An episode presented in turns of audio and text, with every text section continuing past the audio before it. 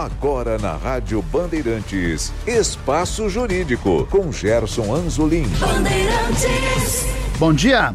Com oferecimento do Colégio Notarial do Brasil, Seção Rio Grande do Sul e dos cartórios de protesto do Rio Grande do Sul, iniciamos o programa Espaço Jurídico na Rádio Bandeirantes.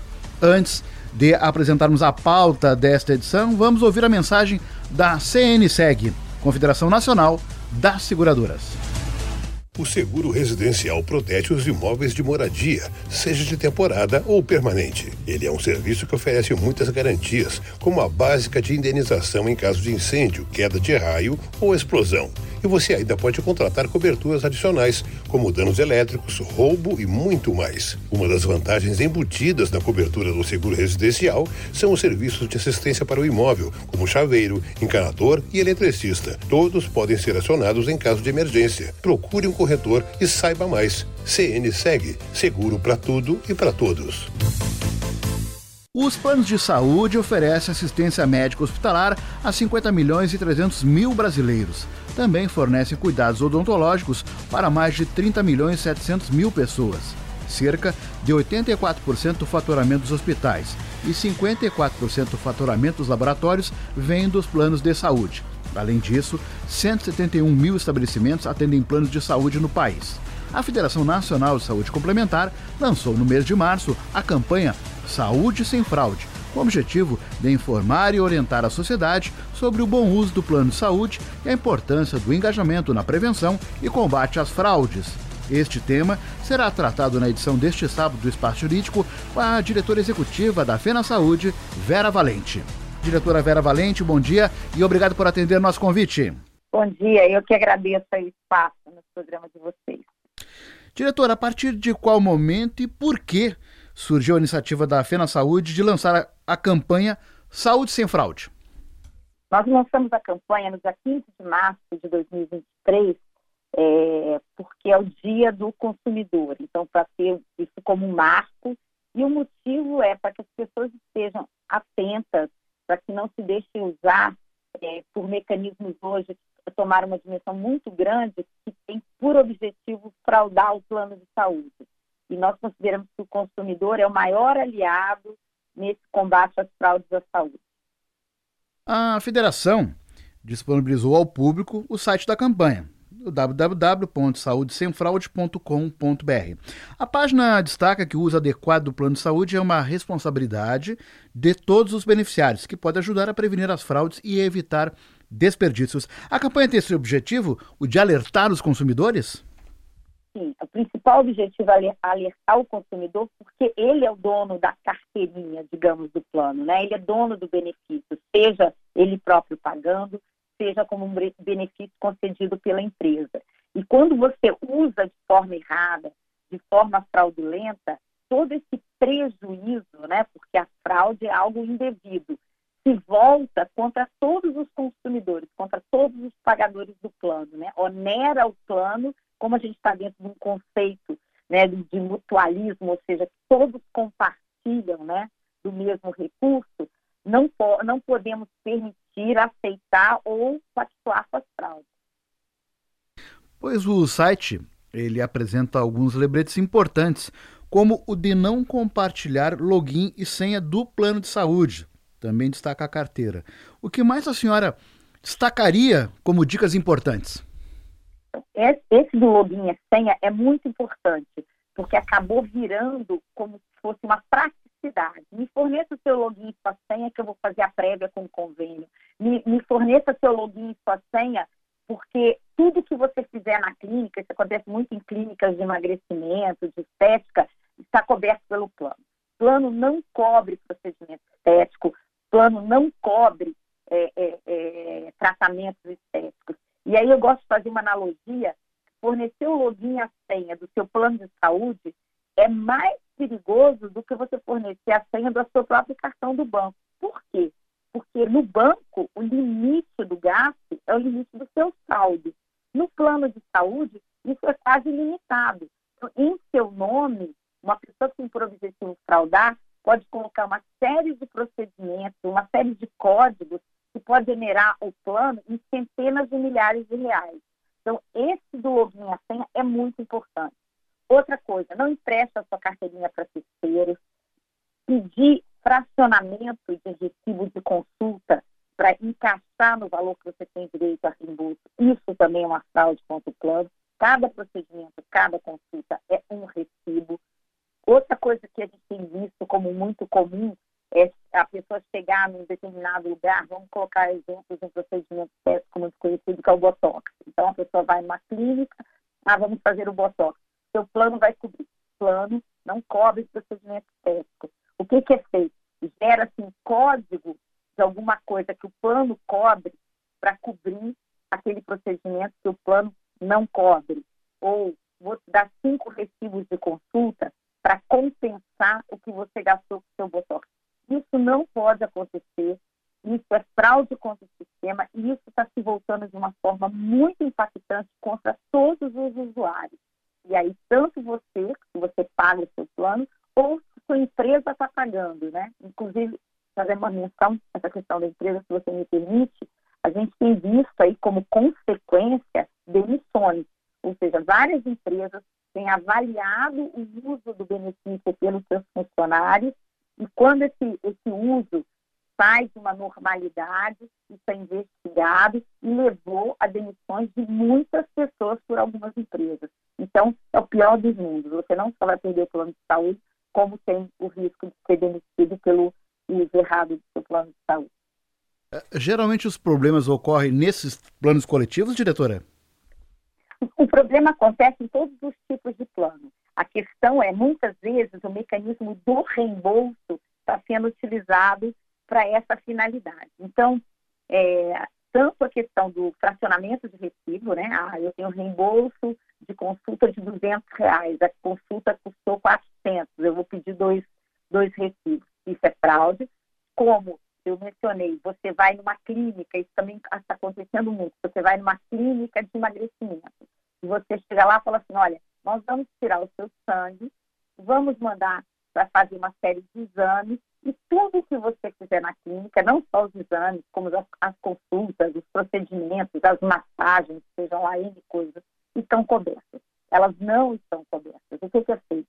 Se gera um volume enorme de pedidos de exames, a valores muito, muito mais elevados do que se esses exames fossem feitos numa rede de laboratório credenciada, e com esse volume de dinheiro que gera recurso para pagar uma série de coisas a preços altíssimos não cobertas. Então, é, é, outra coisa que a gente alerta, não se deixe levar por esse tipo de, de sedução, né? Você vai pegar aqui, tudo que você fizer está pago. Não existe isso, né? E tem algumas situações, inclusive, que falam, olha, tudo que você fizer está pago e você nem precisa pagar agora.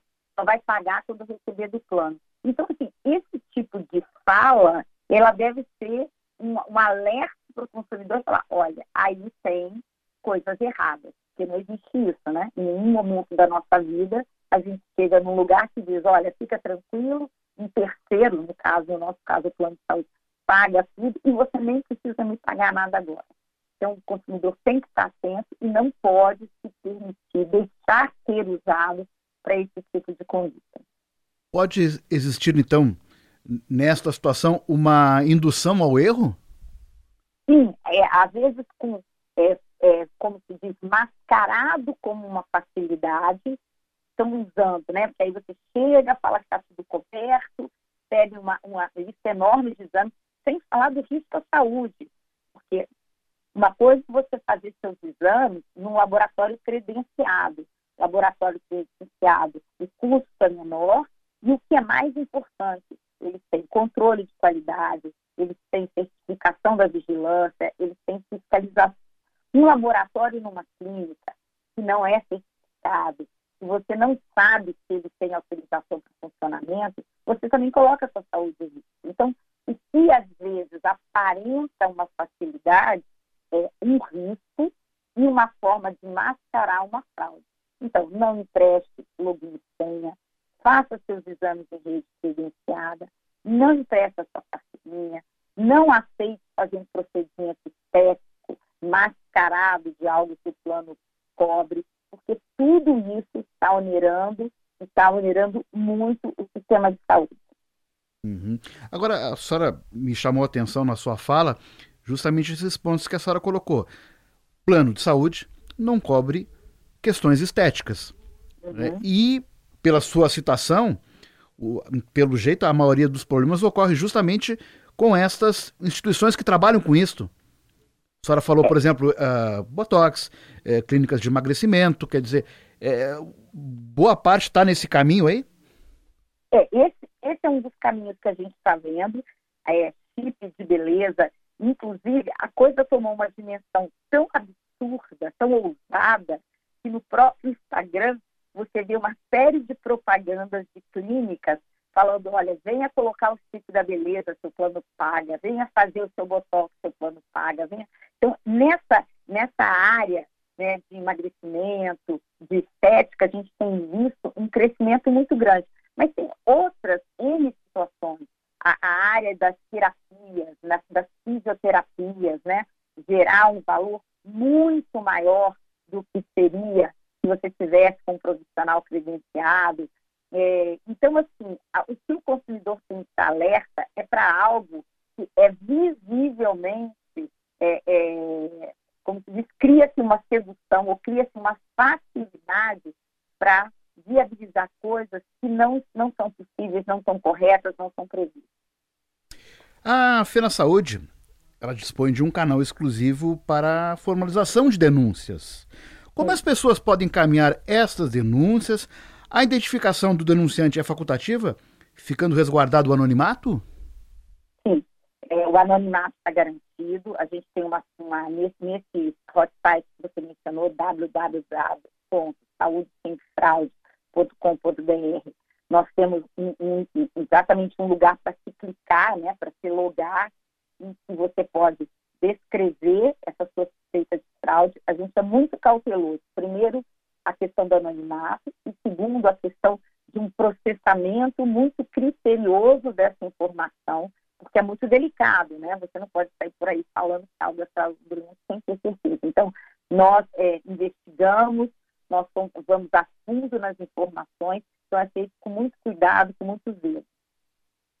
Pois é, e a partir do momento da apuração, recebimento e apuração dessa denúncia, a federação avaliando que existe um, uma questão ali que pode ser e merece ser aprofundado. Qual é os próximos passos que são encaminhados a partir então do acolhimento da denúncia, digamos assim? É, a partir do momento né, né, dessa, essa, é, quais são as providências? Isso, a partir do momento em que existe uma suspeição, vamos colocar assim, né, que se coloca uhum. uma denúncia, algo como suspeito, a gente tenta processar e aí você tem né, formas de olhar se aquela situação se repete em outras operadoras, isso num ambiente seguro de, de compartilhamento de dados, é, com respeito à LGPD, enfim, a gente tem todo um ambiente de troca de informação para avaliar. Se a gente percebe que aquilo tem materialidade, que aquilo tem realmente fundamento, nós entramos na, na, na, área criminalista. Nós temos um advogado criminalista, entramos com notícias crimes. Hoje nós temos a Pena Saúde tem algumas notícias crimes em andamento. As nossas operadoras de 2018 para cá, elas ofereceram mais de 700, né, tem hoje em andamento mais de 700 notícias crimes e denúncia. Então, o que a gente tem buscado, com muito cuidado, mas com muita firmeza, é a punição, buscado levar a punição de quem está agindo de forma equivocada. E como eu disse, para o consumidor, para o dono da carteirinha, a consequência pode ser o cancelamento do plano, porque fraudes podem ensejar o cancelamento do plano, e para a, a, a, pessoa que tem o plano de saúde via uma empresa, hoje 70% dos planos de saúde são empresariais, ela pode ter como consequência a demissão, como a gente viu aí noticiado pela mídia, a CCR, a Itaú, o Banco Itaú, todos fizeram esse tipo de, tomar esse tipo de atitude com relação a funcionários que vinham fraudando o, o, benefício. Porque é um benefício importante, né? um benefício valorizado, as empresas hoje é, se esforçam muito para dar esse benefício, manter esse benefício. Então, o uso criterioso, o uso racional, uso consciente é muito importante. Agora, falamos aqui, no caso daquele que é o, digamos, o associado do plano. Mas se for observada a fraude na instituição que presta o serviço para o plano, essa instituição ela é desligada? Eu, é, é, como é que é? Eu não entendi. No caso, a senhora citou aqui, no caso do associado do plano, digamos assim, né? Caso ocorra um problema. Agora, se o problema eh, for detalhado na, no prestador de serviço. Uma, uma, conduta do prestador. Ele é destituído? Ele é cancelado do. do... Então, o que, que acontece? Como a gente está falando do mecanismo do reembolso, muito, muitas vezes, esse prestador ele não é um é, prestador credenciado do plano. Né? Esse é um prestador, como a gente fala, livre escolha. Como eu mencionei, inclusive hoje existe propaganda, divulgação disso no próprio Instagram.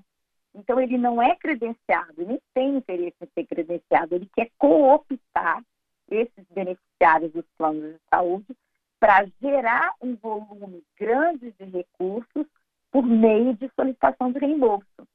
Então, quando a pessoa dá o login, a senha, é, lá dentro do sistema é gerado uma série de códigos, de pedidos de reembolso, é, muitas vezes de coisas que sequer foram feitas, para que gere um volume de recursos e essa clínica, digamos que seja uma clínica, seja remunerada de forma muito elevada, é, em valores muito expressivos, por uma quantidade enorme de procedimentos que o plano não cobre. Então, quando, quando eu falo da estética, hoje a gente vê uma questão, é, essa questão se repetir muito e a propaganda muito ativa com relação a clínicas de emagrecimento, a clínicas de estética, a procedimentos dermatológicos, a, a questão dos famosos chips da beleza. Então, a gente tem visto um crescimento.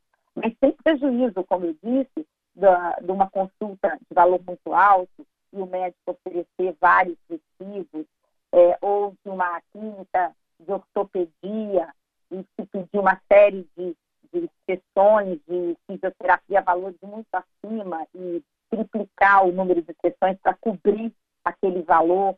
Então, assim, o consumidor tem que estar alerta ao que o contrato dele prevê, qual é o benefício dele, na dúvida, se você tem um contrato, você tem um plano fornecido pela sua empresa, você deve buscar a empresa para esse tipo de informação. As empresas estão muito atentas com relação a esse tema. E aí ver realmente aquilo que você tem direito e aquilo que você não tem direito para evitar. O que está acontecendo, que eu acho que é o grande alerta, o consumidor, o beneficiário, ele está sendo usado o enriquecimento ilícito de uma série de pessoas, né? Com essa, com essa, é, é, com esse disfarce de facilidade, o plano cobre tudo, o plano não cobre tudo, a pessoa acaba sendo induzida a fornecer seu login, fornecer sua senha, é, permitir que uma série de atitudes erradas, fraudulentas, sejam feitas em nome dela. Uhum. Agora, diretora, quais, já que estamos falando nessas tentativas de manipulação, quais são as tentativas de fraudes mais frequentes contra os planos de saúde? O que, é aquilo no cotidiano vocês verificam, as tentativas mais recorrentes, digamos assim? É, é, na verdade, elas até se cruzam um pouco. Como eu falei, fracionamento de recibo, a gente vê muito. A questão de é, disfarçar com códigos de coisas que são cobertas para realizar procedimentos não cobertos, como eu mencionei, estéticos, é, ou, por exemplo, fazer, já vi um caso, né, fazer uma cirurgia de abdominoplastia, que é uma plástica no abdômen, né, uma, uma cirurgia estética, e pedir para colocar o código de hérnia inguinal, uma coisa que o plano cobre. Então, esse, esse tipo de disfarce né, de algo que é previsto para cobrir algo que não é previsto, isso tem acontecido muito. Esses postos de coleta em clínicas, e aí eu alerto não só por ser muitas vezes mecanismo de fraude, mas pelo risco para a saúde, né, fazer no laboratório que você não sabe se é certificado, se tem as autorizações da vigilância sanitária. Então, isso também é usado para gerar um volume alto do reembolso. É, outra fraude é, comum é, é, você, como eu falei, procedimentos estéticos, da, da, das terapias, enfim. É, e a gente tem o ponto final dessa cadeia, que aí sim é absolutamente criminoso, que é, e a gente está lidando também com isso, e, e assunto de polícia, literalmente, que são que é a constituição de empresas de fachada para a contratação do plano com o único objetivo de fraudar. Então, é muito importante essa aliança de todos para que isso seja é, barrado, para que isso seja freado, porque não tem como o sistema se sustentar uma pressão desse nível. Diretor, e as sanções previstas no caso de a fraude ser comprovada, posteriormente isso é, na esfera penal, uh, também existe a questão uh, do próprio PROCON, né, do direito do consumidor. Uh, o que está previsto na legislação? O que, que pode ocorrer caso uma fraude desse tipo fique comprovada? Então, hoje é, a gente tem a, a demora, né, na, todo esse processo investigativo e no final, né, havendo a condenação, você tem as penalidades previstas em lei, mas hoje no Brasil você não tem a tipificação, né, não tem no Código Penal a tipificação do crime de corrupção privada. Então esse é, uma, uma, esse é, uma, esse é um avanço necessário. A gente vem conversando com alguns parlamentares. Essa é uma iniciativa importante. Que você tenha a previsão de um tipo, né, de uma tipificação penal para corrupção privada e mais com um agravante se isso acontecer na área da saúde, porque ainda mais sério, mais grave, né, com consequências mais, é, mais relevantes. São demandas que ficam na esfera dos judiciários estaduais. Do, do legislativo, né? Seria do legislativo. Então a gente hoje está no judiciário para que as, as, pessoas envolvidas elas tenham, é, sejam punidas mas a gente precisa que essa punição ela seja ainda mais é, é, é, relevante. Então, além do que já está em andamento hoje, a gente tem como projeto buscar junto ao nosso legislativo a tipificação do crime de corrupção privada, para que as penas, especialmente quando esses, quando esses crimes se dão na área da saúde, sejam agravadas. Uhum. E os planos de saúde, eles ampliaram as ações na justiça e uso da tecnologia para tentar combater justamente a elevação das fraudes? Muito. Os planos de saúde, como eu mencionei anteriormente, a gente tem aí é um crescimento enorme de notícias, crimes e denúncias em andamento. No momento, juntando os planos associados aqui na saúde, tem quatro, quase 800 notícias, crimes ou denúncias. Então, é muito relevante a, a busca do plano em punir adequadamente esse tipo de conduta. É, tem havido também um, um fortalecimento de mecanismos é, de inteligência artificial, de, de biometria, de alguns controles né, que se modernizaram para impedir determinadas é, condutas. Então, assim, existe uma busca pela tecnologia para criar mais barreiras né, contra a fraude, bem como essas notícias crimes, levar esses casos literalmente para a polícia, para o Ministério Público, para uma devida investigação e punição. Uhum. Diretora, é, qual é o impacto das, das fraudes na cadeia de saúde? Quantas operadoras gastam para cobrir custos de procedimentos médicos desnecessários, desvios e irregularidades em contas hospitalares. Qual é o tamanho dessa conta? Então, essa, esse tamanho dessa conta a gente está exatamente nesse momento com o estudo em finalização para poder dimensionar isso uma, da forma é, mais atual.